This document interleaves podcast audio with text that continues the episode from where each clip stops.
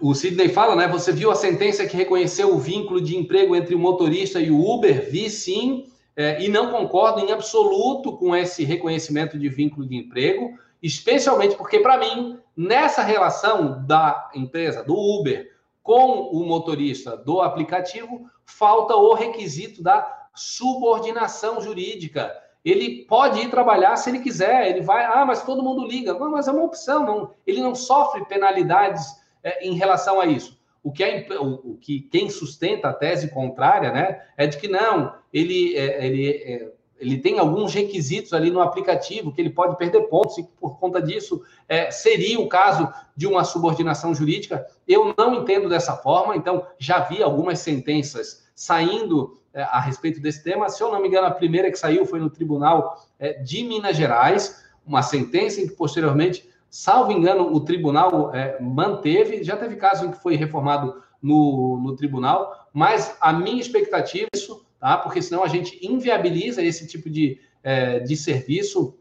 É, e, na minha opinião, de fato, não há a subordinação jurídica entre o motorista do aplicativo e a, a, a Uber, ou pode ser qualquer outro tipo de, de plataforma. Então, no meu entendimento, respeito quem é, pensa diferente, mas eu não acho que haja é, subordinação jurídica a ponto de caracterizar o vínculo de emprego. Vamos lá. Tem a pessoalidade nessa relação? Via de regra, sim, né? Uma das regras do, do Uber, eu não posso deixar, até por uma questão de segurança, para o passageiro, para o usuário da plataforma é, do Uber. Então, se eu chamei ali para o Diogo, motorista de Uber, quem tem que estar tá dirigindo aquele carro, até para a segurança do usuário, de fato, tem que ser o Diogo. Então, as regras da plataforma da Uber exigem essa pessoalidade. Nós temos um trabalho é, não eventual, aquela continuidade ali, a habitualidade em que se presta o serviço, a gente vai ter preenchido o requisito da não eventualidade. A onerosidade também tem, porque o motorista recebe um percentual daquilo que é cobrado do usuário, né? Então, uma parte fica com a, Uber e a outra parte com o motorista, mas, na minha opinião, não há subordinação jurídica nessa relação não há nenhuma penalidade. Eu posso, eu, motorista de Uber, faço uma, um trabalho extra aqui, é, que eu posso até ter uma outra atividade é, remunerada, ou não, eu posso só ser motorista de Uber. Não vou trabalhar hoje.